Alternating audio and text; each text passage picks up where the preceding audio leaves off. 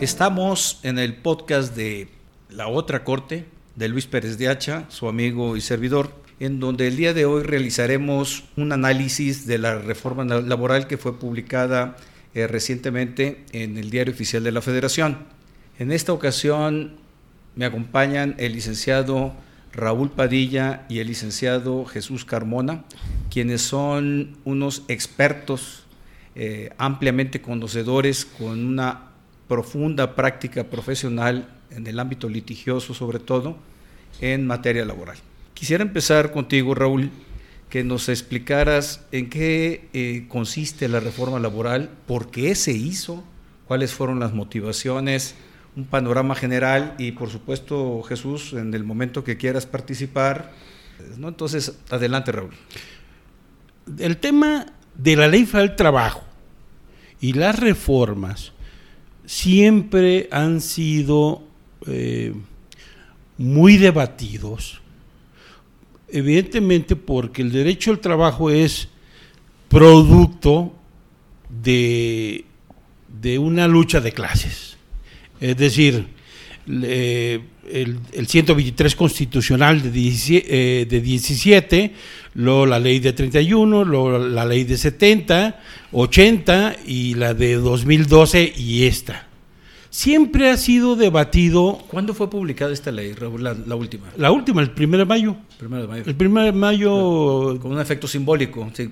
Sí. el Día, Mundial del Trabajo, ¿no? Sí, que, eh, que por cierto, este, curiosamente, todas las leyes han iniciado al día siguiente, su efecto al día siguiente su publicación, eh, nada más que en este caso eh, la ley está estableciendo periodos de entrada en vigencia que van desde los tres meses hasta los cuatro años. Y bueno, veremos más adelante en qué consiste cada uno de, esos, de esos plazos. Siempre ha habido, decía, debate álgido en algunas ocasiones, ríspido, en otras ocasiones no tanto, ha sido más académico que otra cosa.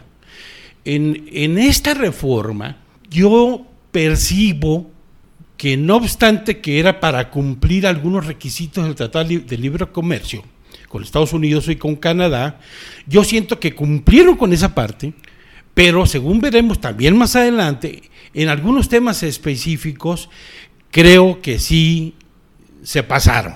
Se pasaron porque reglamentaron demasiado algunas instituciones, incluso llegando a, a bloquear ciertas instituciones como son temas de temas colectivos, contratos colectivos de trabajo, sindicatos, etcétera. Eh, Jesús, eh, por lo visto es una reforma de gran calado, ¿no? Eh, ¿Cuáles serían, en tu punto de vista, de lo que has, analizado, comentado entre ustedes, los laboralistas, me refiero no solo en, en su despacho, sino también con otros colegas, ¿Cuáles son los puntos más destacados que trae la reforma a los que hay que prestar atención? Sí, correcto, Luis. Muchas gracias antes que nada por la invitación. Y sí quisiera pues empezar por el principio. La reforma laboral inicia con la publicación en el Diario Oficial de la Federación de 24 de febrero de 2017 a una reforma constitucional en materia de justicia laboral. Esta reforma, eh, como bien decía Raúl, partía de la base de adaptarse a los a las al TEMEC eh, para que este pudiera ser aprobado. Dentro de los puntos que destacan en esta reforma. Nada más, el TEMEC es el Tratado de Libre Comercio México, Estados Unidos, Canadá. Es correcto, sí, es correcto. De los puntos destacables en esta reforma, pues desde luego está la eliminación de las juntas eh, de conciliación y arbitraje y su creación de los tribunales laborales tanto del Poder Judicial de la Federación como de los eh, poderes eh, judiciales de los estados, la creación de un centro federal de conciliación y registro laboral, que este va a tener una gran concentración de facultades, como más adelante vamos a ver. Y por supuesto, aquí el tema también, como decía antes, de la democracia sindical y la libertad en la negociación colectiva. Son puntos medulares que tocó esta reforma constitucional. La propia reforma se dio un plazo de un año para que se expidiera la ley secundaria, cuestión que no se cumplió. Aquí tenemos una primera parte problemática de entrada, porque si la reforma constitucional estableció que debía expedirse la ley secundaria en un plazo no mayor a un año, este pues tendría que haber fenecido el 24 de febrero de 2018, no sucedió así. Eh, esto se dio hasta el día primero de mayo del 2019, fecha en la cual se publica la reforma a la ley secundaria, es decir, a la nueva ley federal del trabajo. ¿Es una nueva ley o es una ley reformada? Es una ley reformada, dice nueva ley federal del trabajo y es ley reformada. Tomaron algunos aspectos de la ley anterior, lo reformaron, pero en realidad es una nueva ley. Es, una nueva ley. En, su contexto general. En el contexto general, sí, desde luego, porque el tema del, de la eliminación de las juntas y creación de tribunales laborales por sí mismo, pues es un, tema de gran calado. Este, ya eh, las juntas desaparecen y más adelante vamos a ver también el, tema de la implementación que va a estar muy interesante. ¿Por qué no, por qué no me permite? Sé, que lo vamos a ver con detenimiento. El, el hecho de que no sean juntas y ahora sean tribunales es porque eh, los, dos los dos van imparten eh, justicia en un modelo jurisdiccional. Eh, pero entiendo que las juntas estaban adscritas al Ejecutivo Federal y ¿cómo está esa situación? Es correcto, las juntas de conciliación y arbitraje en la que funcionan actualmente estaban adscritas y, eran nombradas por el, o bien por el Ejecutivo Federal, en el caso este, pues la, por la Secretaría del Trabajo y Previsión Social, o bien por los ejecutivos estatales, porque recordemos que también funcionan juntas locales, que realmente son tribuna, son este, instituciones que realizan funciones materialmente jurisdiccionales. En la formalidad dependen del Ejecutivo, pero materialmente son tribunales laborales. Entonces lo que ahora se está haciendo es una, una cuestión que ya desde antes andaba ya en el, en el medio de crear los tribunales laborales. Adscritos al Poder Judicial. Federal o de los estados. Es, correcto, sí, es correcto. De acuerdo. Eh, Raúl, ¿algún otro aspecto que me ha llamado la atención en estas eh, charlas preliminares que he tenido con ustedes? Pues es el tema de eh, sindicalismo, los contratos colectivos, los contratos individuales, vamos a entrar con ellos a detalle, pero un panorama general, el tema del outsourcing, que me gustaría que nos lo comentara eh, Jesús, pero en, relación con sindicalismo, contratos colectivos, eh, eh, ¿cómo, quedó la cosa? Bueno, es, es uno de los puntos torales de la reforma que, por cierto, trae muy preocupados a los empresarios porque en lo que toca a, a sindicatos y a contratos colectivos de trabajo, en primer lugar, se está concentrando, se va a concentrar toda esta información en un centro federal de registro. Como está actualmente, el registro lo lleva a cabo tanto la Secretaría del Trabajo Junta Federal eh, de las empresas de jurisdicción federal y las juntas locales de conciliación y arbitraje. Con la creación de este centro de registro federal... Va a ser un centro administrativo realmente. No va a impartir justicia. ¿O va a mediar? Eh, justicia administrativa, sí. Porque va a determinar si se tiene por depositado si eh, un contrato colectivo, un reglamento o eh, si se otorga el registro a un sindicato. O sea, eso, se le quitó a las juntas definitivamente. Todo lo colectivo, eso ya no lo van a tener las juntas. Todo se va a centrar en la Ciudad de México en un principio. Todo lo federal, por supuesto. No, y lo local también. Todo el país, estamos hablando, se dice aproximadamente entre, entre 700 mil y un millón de contratos colectivos de trabajo.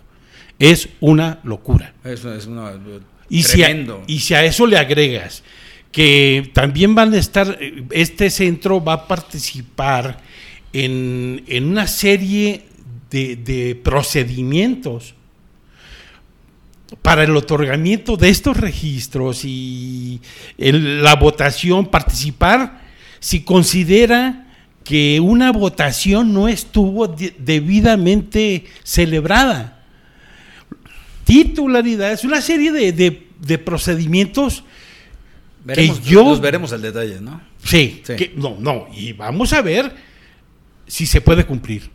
Es tanto trabajo concentrado en la misma oficina que en un principio, ojalá y funcione, ¿eh? ojalá y funcione, como los mismos tribunales. Pero es muchísimo trabajo. ¿Pero por qué? Te preguntarás. Control.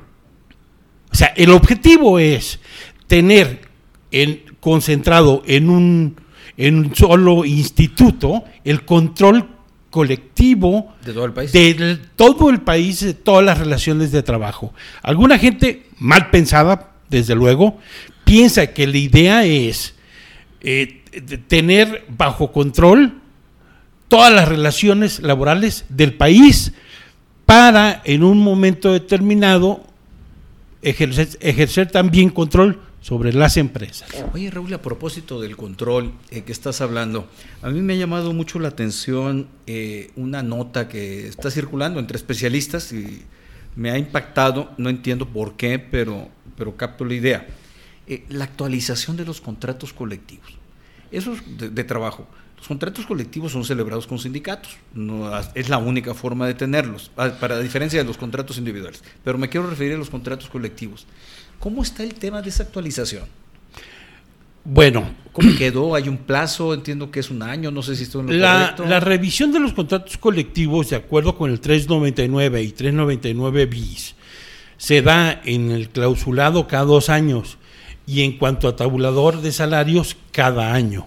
La idea es, otra vez, el control. O sea, cuando, la, cuando los sindicatos y las empresas vieron venir la reforma, todo el mundo dijo, actualicen Contratos colectivos. contratos colectivos, reglamentos y estatutos de sindicato. y se pa- hizo antes de la reforma. La mayor parte Una de las número, empresas lo hicieron y muchos abogados de empresas, lo primero que hicimos fue recomendar a nuestros clientes que actualizaran toda esa información. ¿Para qué?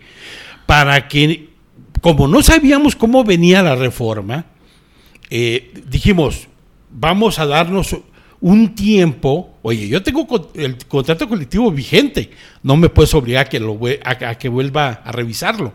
Entonces, lo que hicimos fue, vamos a darnos un impas para ver cómo reaccionamos. Pero el, el- el contraveneno ya venía en la reforma ¿Qué quiere y decir? dice, tienes que revisar el contrato al menos una vez en los próximos cuatro años después de entrar en vigencia. Órale. Y ya va a depender del nuevo centro determinar si se, si, si se reunió lo- la- los requisitos de ley, incluyendo aprobación de la asamblea de los trabajadores y de manera individual, en voto secreto, etcétera, etcétera, etcétera, como dice ya la nueva ley. ¿Y esto busca qué? La idea es, otra vez, o sea, tienes que pensar como el abogado del diablo. Pues ustedes La- son abogados de empresa, pues Sí. no es que estén del lado del diablo, pero son- No. tienen que proteger los intereses también de la empresa, ¿no? lo que quieren es ir revisando, eh, viendo qué, qué sindicatos tienen control y, y cuáles no tienen control para, pues ir desde nuestra perspectiva, ir eh, eh, interviniendo en las empresas y los sindicatos que no actualicen su información, Pierden la titularidad. se cancela el sindicato. Perdón, el contrato colectivo de trabajo. Entonces, y por lo tanto, cualquiera te puede emplazar Sí, claro. por firma, otra vez como si nunca hubieras tenido control. y- y los llam- Y es un problema de control, otra vez. ¿Y los llamados sindicatos blancos en este escenario que tienen contratos colectivos? Mira, mucho se ha criticado al, al sin- al sindicato y al contrato colectivo blanco de protección. En realidad tuvo su razón de ser. Quizás ya no se justifique ante la libertad sindical, ante la reforma constitucional, los tratados de, internacionales de la OIT, etcétera, etcétera, etcétera. Pero en su momento se justificó tener un sindicato eh, blanco, como le llaman, o un contrato colectivo de protección, porque te llegaba un sindicato eh, eh, Rudo. rudo que con la única con el único objetivo de extorsionarte y te emplazaba, si no tenías contrato colectivo de trabajo, te emplazaba a huelga por firma. A mí me tocó verlo en mis primeros años de y ejercicio tenías, profesional. Y sí. tenías que firmar. Y si no, pues te sacaban un dinero. Entonces, se recomendó tener esta protección. Y funcionó. Pero no con la idea de engañar a los trabajadores, ¿eh?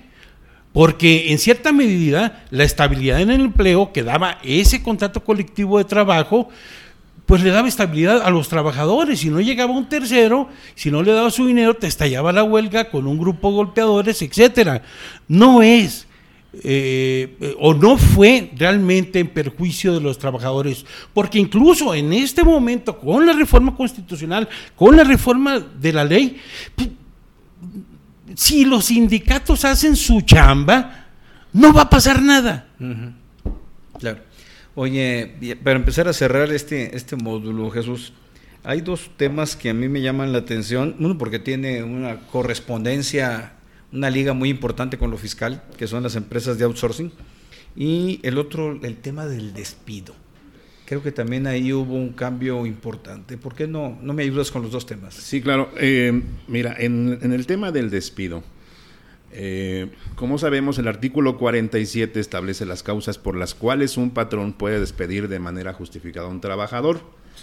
Y el artículo 48 indica, eh, o indicaba antes de la reforma, que se tenía que dar, eh, del hacer del conocimiento del trabajador el aviso del despido.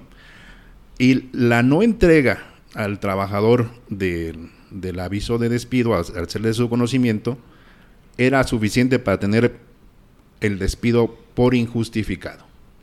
Esto cambió.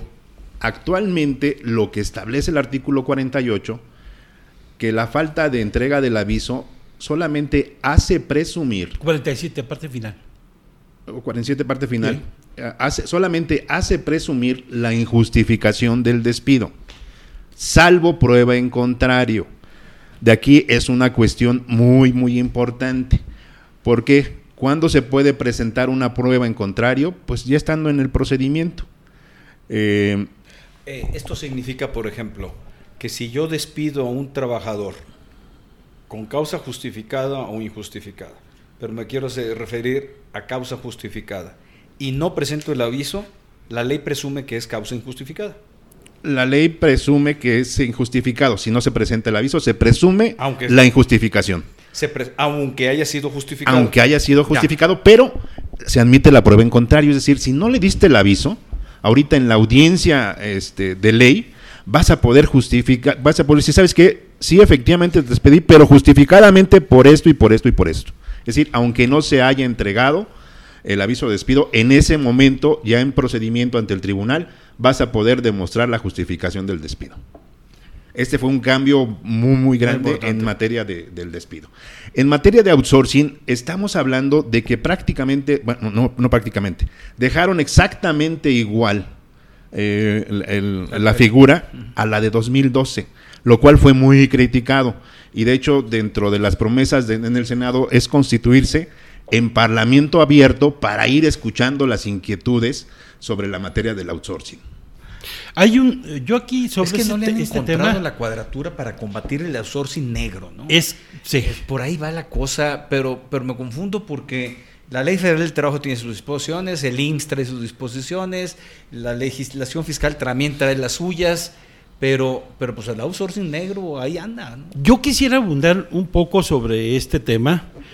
Efectivamente, como dice Jesús, el outsourcing no fue tocado, pero, pero han estado insistiendo, aunque de una manera así muy general, dando la impresión de que en el segundo periodo de, de- de la legislatura van a, abordar el tema, pero dicen, hay muchas empresas que evaden el pago de la seguridad social, o sea, como que van sobre las empresas que de, de plano no pagan nada.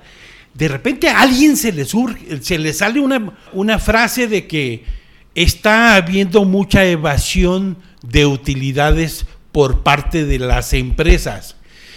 esa parte... Es cierto, ¿no? De- de la- va- estoy hablando de las negras. Ah, no, sí, claro. Sí, sí, Pues claro. se van en todo. Sí, no. PTU, Eh, prestaciones sociales, este, sí. vacaciones, aguinaldos, todo. sí, sí, sí. El Sin- pago de contribuciones también, ¿no? Sin embargo, eh, hay una parte en donde se puede dañar mucho a la, a la parte empresarial si se van al outsourcing a rajatabla. Es decir, la ley puede ser interpretada en varios sentidos y preferiría, para no abrir ni dar, dar ideas, preferiría no especificar por dónde, pero se puede hacer mucho daño al sector empresarial dependiendo de la interpretación que se le dé al tema outsourcing. Bueno, pues ya lo, ya lo analizaremos en otra, en otro módulo, pero de que le vamos a entrar, tenemos que entrarle, es- porque es un problema. Eh, yo lo veo, insisto, desde la perspectiva fiscal, hay una pavorosa eh, evasión de impuestos, sobre todo el impuesto sobre la renta, y eh, el tema del pago de contribuciones al IMSS y al Infonavit es, es alta, y sobre todo se afectan prestaciones sociales de largo plazo de los trabajadores como las pensiones, ¿no? las jubilaciones. Sí. Entonces, eh, casa habitación también. Entonces hay un problema estructural. Jesús, échame la mano en un tema que a mí me parece eh, complejo. ¿Cómo están las cronologías de entrada en vigor de las diversas reformas legales? Porque hablan de tres meses, un año, Sí. cuatro años, y estoy realmente perdido. Y en esa cronología, pues cómo se va a manejar la transitoriedad, ¿no? Claro. Ahorita ah, me hablabas en lo que se constituye el centro, pues siguen operando las juntas. ¿Cómo está el, tema de la cronología? Sí, es correcto. Bueno, dijimos que la reforma se publicó el primero de mayo de 2019, entró en vigor al día siguiente de su publicación, es decir, el día 2 de mayo de 2019. Y eh, vamos a tratar de abordar los aspectos de acuerdo a cómo se van a ir presentando cronológicamente.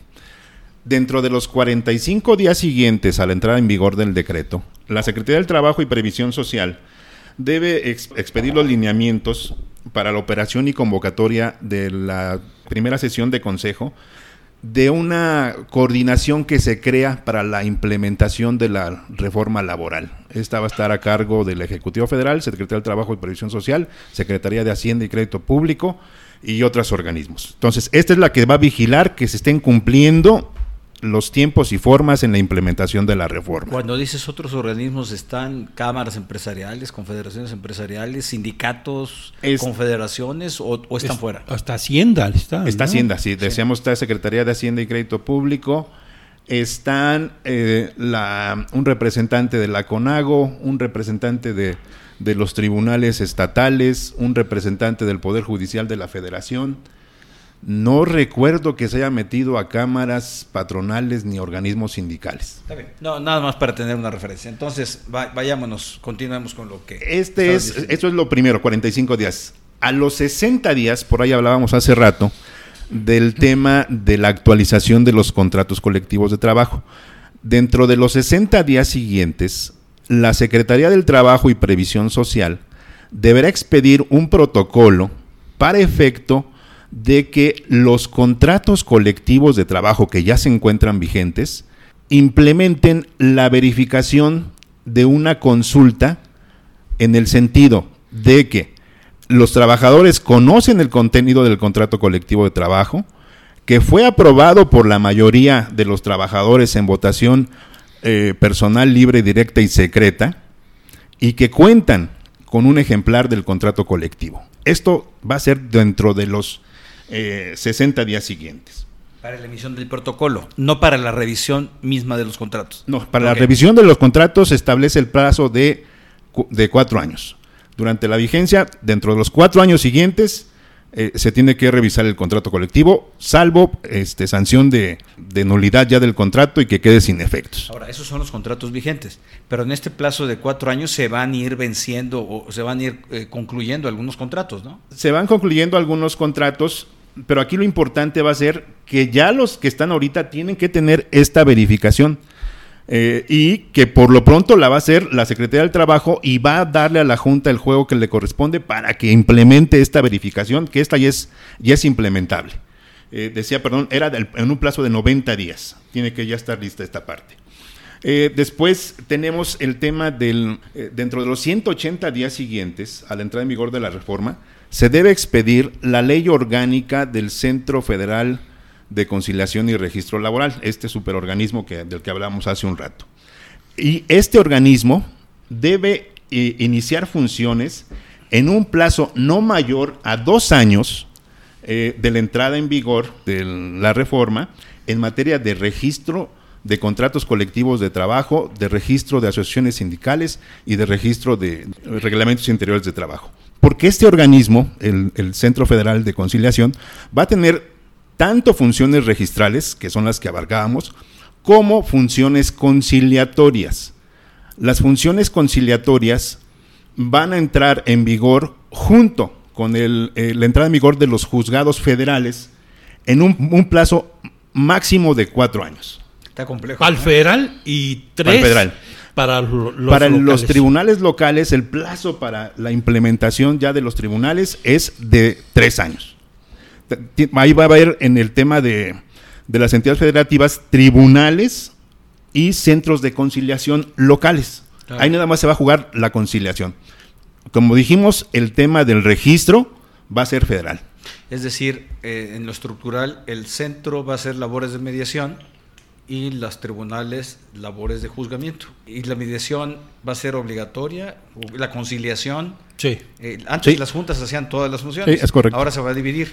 ¿Y es obligatoria la conciliación? Es obligatoria, es obligatoria, salvo algunos casos específicos, por ejemplo, temas de seguridad social, temas de titularidad no es obligatoria la conciliación. Adelante. Eh, ¿Hay algo más en la transitoriedad? Sí, bueno, sí, desde luego, un aspecto mucho, muy importante es que los juicios que actualmente eh, se encuentran vigentes ante la Junta de Conciliación y Arbitraje van a terminar eh, siendo conocidos por las propias juntas de conciliación y arbitraje con la ley que, con la que iniciaron su vigencia. Los juicios iniciados a partir del primero de mayo del 2019, es decir, ya con la publicación del decreto, seguirán, eh, hasta en tanto no se creen los tribunales y los centros de conciliación, seguirán siendo conocidos por las juntas de conciliación y arbitraje, tanto federales como estatales, con la aplicación de la ley 2012, es decir, la ley vigente hasta antes de la publicación del decreto.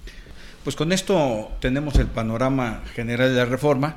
En una subsecuente serie abordaremos ya cada tema en lo particular. Cerramos por el momento. Muchas gracias Raúl Padilla, muchas gracias Jesús Carbona por haber compartido sus conocimientos en esta eh, charla. Gracias a ti Luis por la invitación. Gracias.